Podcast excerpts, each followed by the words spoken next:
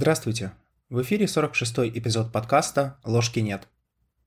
Мы продолжаем разговор о центральном понятии для юнгианской психологии, о понятии самости.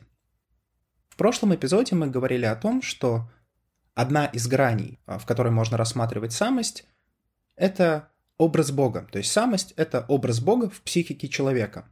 Несмотря на то, что подобное определение может показаться странным и непонятным, в прошлом эпизоде мы достаточно подробно поговорили о том, что это означает. Более того, мы отдельно поговорили о том, что вообще означает понятие «образ Бога» или «имаго Деи», и рассмотрели два варианта, как на это можно смотреть.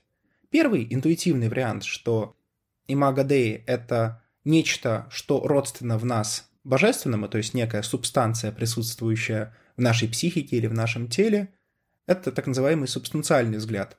Мы пришли к тому, что несмотря на то, что некоторые люди до сих пор могут придерживаться такой точки зрения, она все же не совсем обоснована, не совсем корректна. И поэтому более разумной является точка зрения о том, что имаго Дей нужно воспринимать в реляционном смысле. То есть образ Бога — это наша способность выстраивать персональные, индивидуальные взаимоотношения с тем божественным, что есть в нашей психике. Почему я заговорил именно об образе Бога в прошлом эпизоде? Ну, просто потому, что здесь юнгианская концепция самости и теологическая концепция имаго Деи очень близки друг к другу и позволяют с разных сторон посмотреть на один и тот же феномен. В юнгианской концепции, конечно же, вот этот реляционный взгляд имеет очень много смыслов, ну, потому что человек выстраивает взаимоотношения, персональные взаимоотношения с самостью. Собственно, самость это и есть сам человек. Другое дело, что мы обычно думаем о себе как об эго, то есть что эго есть все, что мы из себя представляем. Вот юнгианство челленджит как раз эту позицию, и поэтому реляционный подход, подход о выстраивании взаимоотношений фактически с самим собой, он имеет очень интересные последствия. В этом эпизоде мы продолжаем разговаривать про самость, но теперь мы попробуем подойти к этому понятию с другой стороны. Вот мы сказали, что самость – это образ Бога в психике человека – но раз самость есть образ Бога, то значит самости должны быть характерны и те свойства, которые мы обычно приписываем Богу. Одно из таких свойств, которое широко известно в иудео-христианской традиции, это единство противоположностей в Боге. То есть Бог не белый и не черный, не мужчина и не женщина. Это не верх и не низ. На самом деле эта концепция характерна не только для монотеистических религий, в частности христианства, но и для некоторых языческих религий. Там тоже часто присутствует концепция неведомого бога или бога над богом, который в себе соединяет вот эти противоположности. Не совсем корректный пример, но все же это Агата Даймон из греческой гностической такой истории, что есть э, богиня Левкотея, есть Меланотеос бог, и есть Агата Даймон, который объединяет в себе эти противоположности, мужское и женское. Так вот, раз Бог находится вне противоположностей, то и самость, как образ Бога, также должна находиться вне этих противоположностей. И здесь мы приходим к важнейшему концепту, важнейшей идее самости, как архетипа целостности и тотальности психики.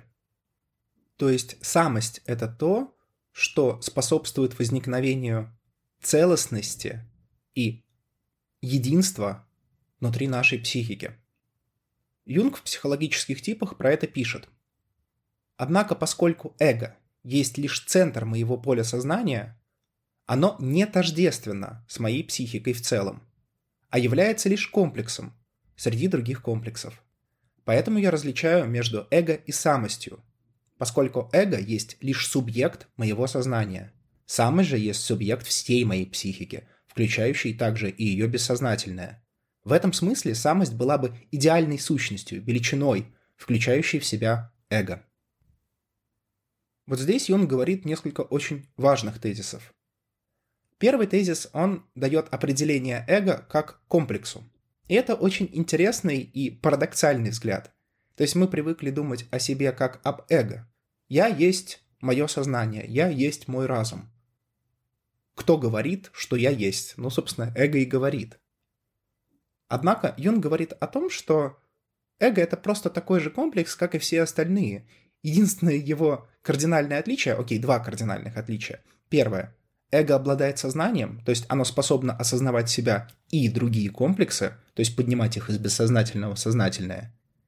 И второе. Эго — это офигевший комплекс. Офигевший в том плане, что он считает, что он единственный. И тем самым, получается, этот комплекс считает, что он захватил власть во всей психике. И эта иллюзия достаточно долгое время поддерживается. Здесь многие люди, которые интересуются восточными направлениями, буддизмом, дзеном, могут заметить вот эту идею иллюзорности сознания, просто она подана под другим соусом, более приближенным к западной традиции. Таким образом, первая идея, которую здесь высказывает Юнг, это то, что эго — это всего лишь маленькая часть психики, офигевший комплекс, который считает, что он бог. Но таковым этот комплекс не является. Второе важное свойство, которое вводит здесь Юнг, это он определяет самость как тотальность всей психики. То есть, с одной стороны, мы привыкли смотреть на архетипы внутри нашей психики, на архетипические образы, если быть более точным, как на некоторые такие составные части. Ну вот представьте себе большую какую-нибудь такую фигуру аморфную, и вот в ней есть раз комплекс, два комплекс, три архетипический образ, четыре архетипический образ, эго где-то там бегает. В общем, вот такая вот картина. Так вот, самость, с одной стороны, представляет собой такой же архетипический образ, образ Бога в нашей психике. Но с другой стороны, самость представляет собой и всю тотальность этой психики, то есть всю аморфную картину в целом. И вот это некий парадоксальный момент, который Юнг, собственно, никак не объясняет, он просто говорит, что самость является и тем, и другим. Я, честно говоря, тоже никакого рационального объяснения этому феномену придумать не могу, поэтому мы просто примем за некоторую данность, что иногда самость мы рассматриваем как этакий архетипический образ в психике человека, такой же, как и другие, анима, анимус, тень, персона, а иногда как тотальность всей психики в целом. Можно сказать и немножко по-другому, о чем как раз пишет Юнг, что эго содержит в себе только наши сознательные утверждения, ну, возможно, еще предсознательные, то есть то, что вот находится на верхнем уровне неосознанного. Но самость включает в себя не только сознательные утверждения, то есть эго, но и все бессознательные, включая архетипические образы. Таким образом, именно самость дает импульс эго к достижению целостности. Вот тут есть очень важный аспект, который мы немного затрагивали, когда разговаривали об индивидуации по Юнгу ряд эпизодов назад. Вот единение противоположностей. С одной стороны, ведь в Боге или в самости противоположности едины, там нет белого и черного, там все синтезировано. Возникает тогда вопрос. Если эго дифференцируется от самости, и, собственно, тогда возникают противоположности, то зачем оно это делает? Зачем это нужно самости? Но ведь если цель обрести эту самую целостность, так зачем от этой целостности отказываться при рождении? И вот здесь возникает очень важный аспект для юнгианской психологии. Одно дело, когда противоположности синтезированы бессознательно. Это то, как происходит это в самости. Другое дело, когда противоположности осознаются, и это, естественно, возможно только с помощью эго, а затем уже примеряются в некоторой синтезирующей позиции. То есть, если на это посмотреть чисто формально, и та, и другая стадия представляют собой единство противоположностей. Просто в одном случае это единство априорное, которое просто базируется на том, что в самости нет противоположностей, а в другом случае речь идет о единстве, которое было достигнуто с помощью процесса осознания, которое вот это эго, собственно, и проявляло. Немного запутанно получилось, но если подойти немножко с другого ракурса, цель индивидуации по Юнгу то, что мы обсуждали в предыдущих эпизодах, это достижение целостности. Но достижение целостности путем проживания. То есть очень грубый и очень некорректный пример, но тем не менее. Самость, чтобы ей можно было развиваться, должна интегрировать противоположности на осознанном уровне. Более простыми словами, противоположности должны быть прожиты, чтобы их можно было интегрировать на более высоком уровне, нежели тот, что был изначально. То есть в этом смысле это можно рассматривать как этакую эволюцию. Бессознательная эволюция пройти не может только осознанно. Собственно, для этого и нужно достижения целостности. Ладно, от философствования давайте перейдем к более практическим примерам. Вот, ставится задача достижения целостности, но ведь полную целостность достичь-то невозможно, ведь жизнь постоянно генерирует новый материал для интеграции. То есть как только мы думаем, что мы достигли какого-то состояния, когда вроде все отлично, вроде мы сумели найти гармонию мир с собой, всегда возникает что-то, что вытаскивает нас из этой гармонии. Помните, когда в первом сезоне в цикле эпизодов про Грааль мы говорили о явлении старой корги в замок короля Артура? Вот эта старая корга как раз и символизирует тот примечательный психический факт, что когда мы, казалось бы, достигли важнейшего результата в жизни, достигли максимального удовлетворения, получили наконец-таки заслуженную награду, в психике всегда просыпается нечто, что заставляет нас выйти из этого водоблаженного состояния, из райского состояния удовлетворения, то есть спуститься с небес на землю. Да, конечно, в романе о Граале старая корга символизирует ипостась анима. Но что есть анима? Вспомним одно из определений, что анима — это психопомп, это посредник между эго и бессознательным, то есть посредник в какой-то мере между эго и самостью, то, что помогает выстраивать взаимоотношения, то, что помогает выстраивать ось эго-самость. Собственно, именно это в романе о Граале анима и делает. Позволяет генерировать новые содержания для того, чтобы они были интегрированы в самость. В общем, процесс индивидуации получается бесконечным. И тут сразу хотелось бы поговорить о связи самости с индивидуацией. Юнг, когда на семинарах говорил об этих темах, всегда просил приводить в пример одну из историй. Я попробую ее очень кратко пересказать. Однажды в одном селении очень долгое время не было дождя, и они вызвали из другого селения мудреца. Мудрец приехал, к окраине деревни, посмотрел на все это, попросил дать ему жилище и несколько дней не беспокоить. Через три дня пошел дождь. Этнограф, который находился в этом селении, решил узнать, что же такое сделал этот мудрец, что вызвало этот самый дождь. Он пришел к мудрецу и попросил объяснить, что тот сделал. Мудрец говорил, что «я ничего не сделал». Но этнограф продолжал докапываться. В конце концов, мудрец объяснил, что то селение, откуда он был родом, живет в Дао, и поэтому у них нет проблем с дождем, и дождь идет тогда, когда нужно. Когда он приехал в это селение, он почувствовал, что он стал находиться вне Дао, поэтому ему потребовалось несколько дней, чтобы вернуть себе гармонию. И как только он вернул себе гармонию, как только он вернулся в Дао, и вся деревня вернулась в Дао, и, собственно, пошел дождь.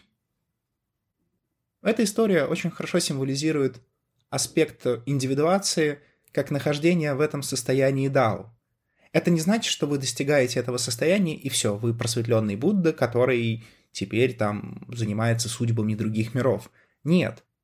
В какой-то момент вы можете попасть вот в это состояние, но дальше новые содержания будут генерироваться, и с ними нужно что-то делать. Как в случае в этой истории, вы можете приехать в другую деревню, которая уже не живет по нормам Дао и тогда вам придется заново найти это самое дао, причем найти его в себе. В какой-то мере это родственно дзен-буддизму, который говорит о том, что состояние сатори, состояние просветления — это не конечная цель, а это жизнь здесь и сейчас. Возвращаясь к связи индивидуации и самости, можно отметить следующую интересную мысль, которую указывает Юнг. Он утверждает, что именно самость создает эго. То есть, в какой-то мере, самость является архетипом для эго.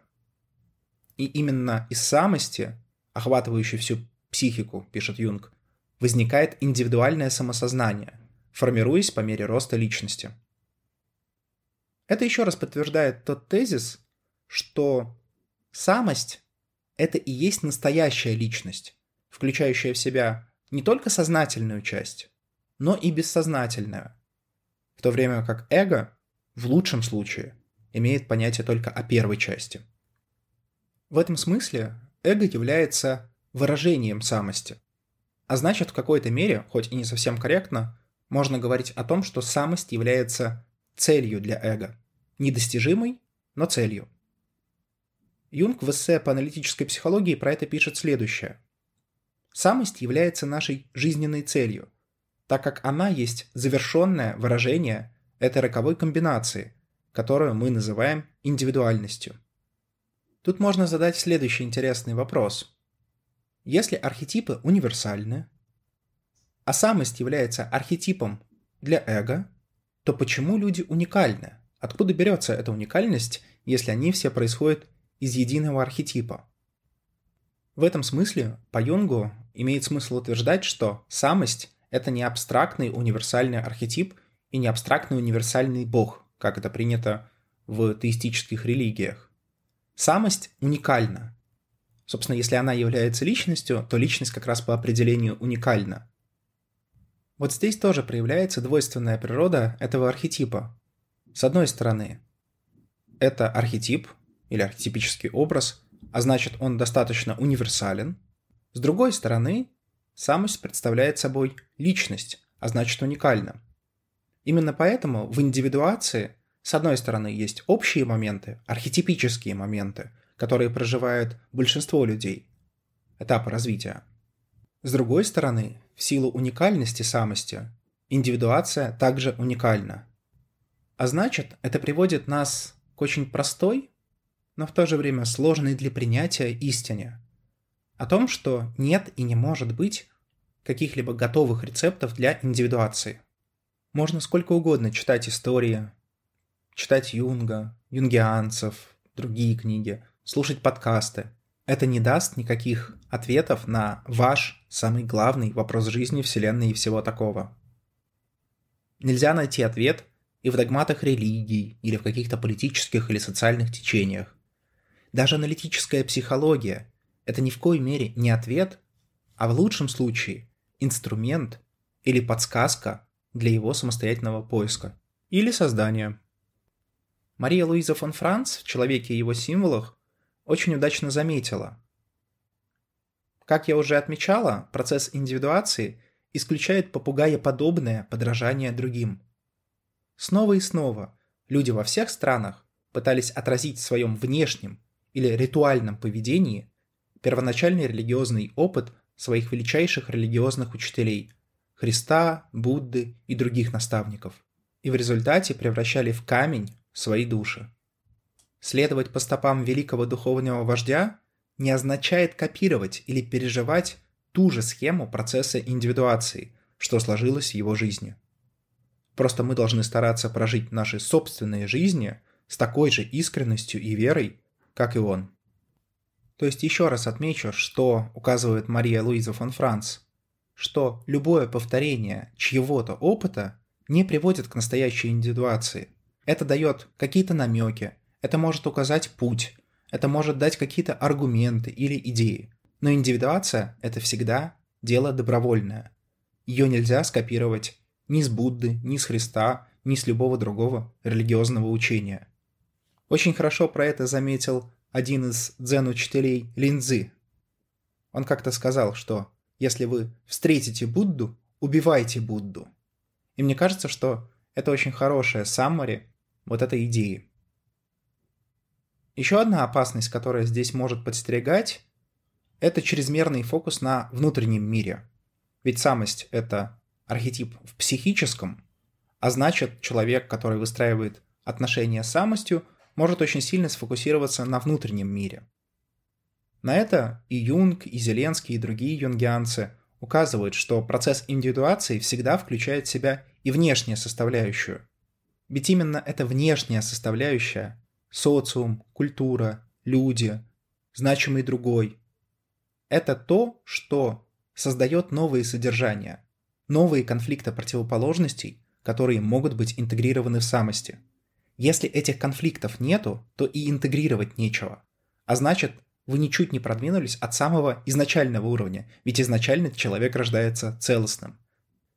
Таким образом, участие во внешнем мире необходимо для индивидуации – когда мы с вами говорили о персоне, мы говорили о том, что интеграция персоны вызывает вину. Вину перед обществом, которую необходимо как-то компенсировать, например, общественно полезными деяниями. То есть участием в коллективной деятельности, но уже на более осознанном уровне. Здесь мы приходим к другой идее, которая, однако, требует того же участия в общественном дискурсе. Для того, чтобы появлялось новое содержание и новые конфликты противоположностей, необходимо внешнее воздействие, необходим другой, будь то человек, общество, культура или нечто. На этом мы закончим этот эпизод, а в следующий раз мы поговорим о том, какие символы характерны для самости. С вами был подкаст «Ложки нет». До новых встреч!